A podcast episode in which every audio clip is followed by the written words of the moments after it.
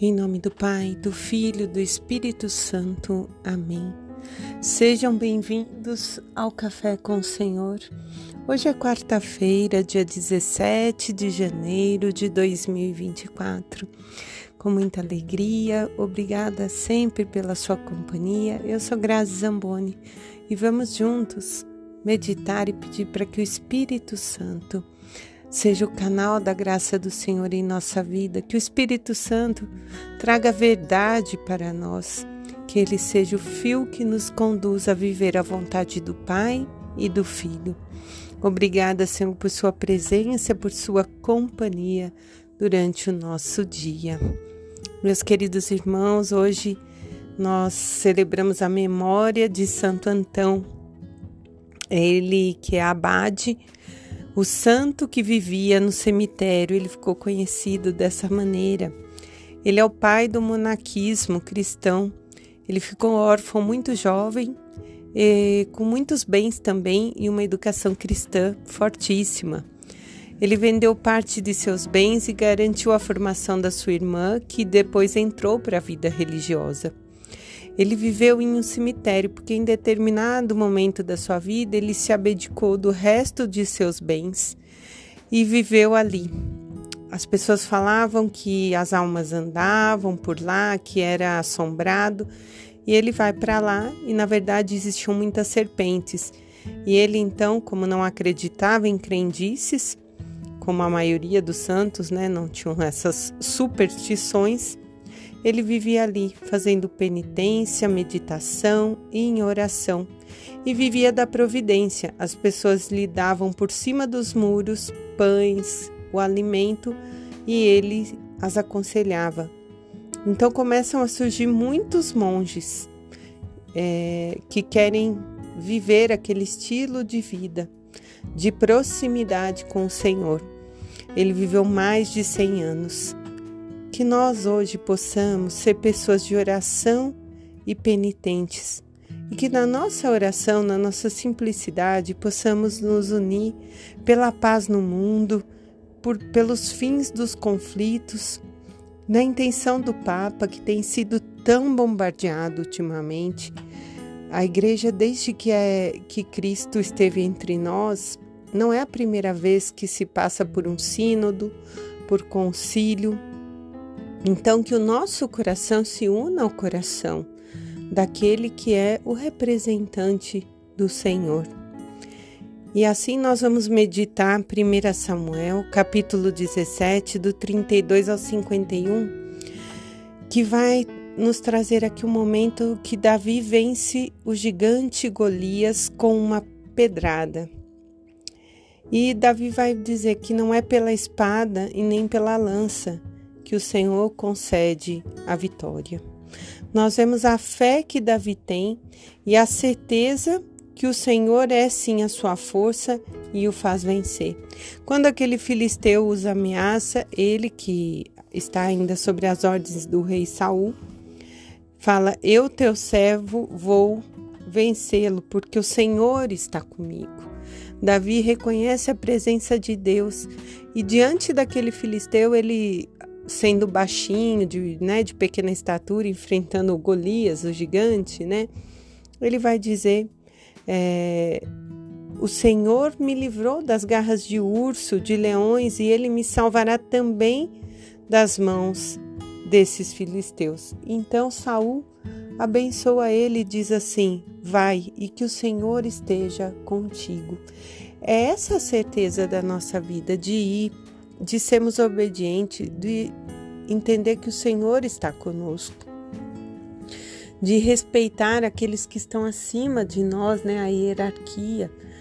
Portanto, é por isso que eu iniciava pedindo, vamos rezar pelo Papa. A gente tem visto o quanto ele tem sido acusado diante das pessoas, quando ele está procurando viver o que Jesus tem pedido, que é o amor ao próximo.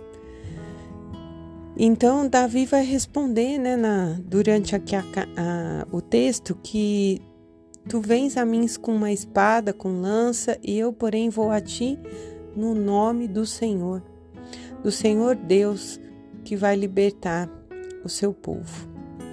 E é exatamente isso que acontece, ele vence, né, o gigante. E é essa certeza de Davi que nós temos que carregar no coração. Que aonde nós vamos, nós vamos no nome do Senhor.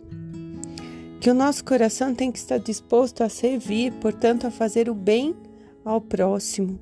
Toda vez que eu me colocar numa situação e essa situação não prejudica ninguém, eu não estou fazendo um mal, estou fazendo um bem. Agora, se aquilo que eu estou praticando pode machucar alguém, ferir alguém com palavras, pensamentos, atos ou até com omissões, deixar com que a pessoa se perca, sim, aí eu estou cometendo um erro.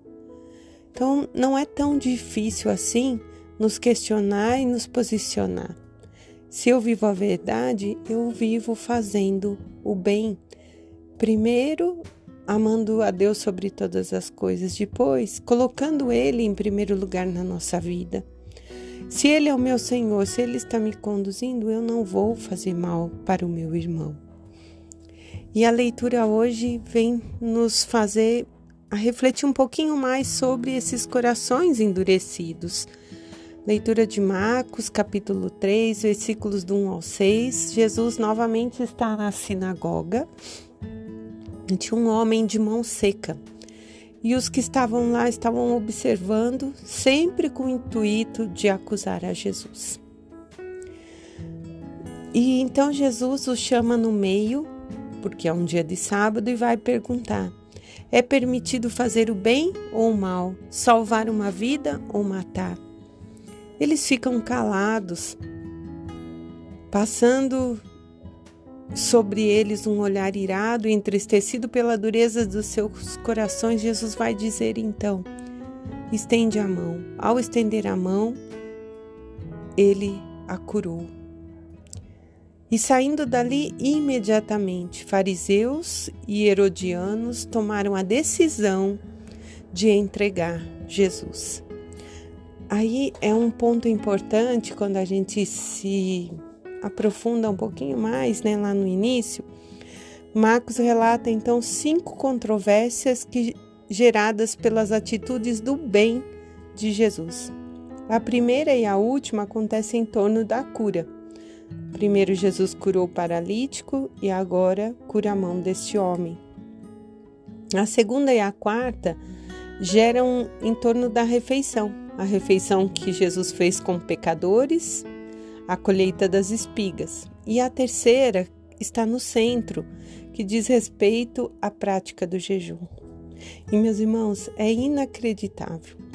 A conclusão das controvérsias, fariseus e herodianos que não se davam, eles se unem para eliminar a Jesus. Então, o que nós vemos aqui? Durezas de coração. Pessoas que estão fechadas no seu pensamento, no seu modo de agir e que não reconhecem a divindade, que não reconhecem que o próprio Deus se faz ali. E não é diferente nos dias de hoje. Quantas vezes nós vamos ter no nosso caminho pessoas que vão colocar o sábado no centro e não a pessoa no centro. Parece absurdo, né? Mas é mais fácil, às vezes, observar as normas, as leis, é, pegar um papel, né, timbrado, carimbar e dormir em paz, do que procurar viver a misericórdia. Fazer com que o nosso coração se estenda para o outro, que seja ponte que seja caminho de libertação ao invés de acusação. Então, um coração que é de pedra, ele se endurece com relação ao Senhor. Que hoje o Senhor transforme os nossos corações, que seja semelhante ao dele. Em nome do Pai, do Filho, do Espírito Santo. Amém.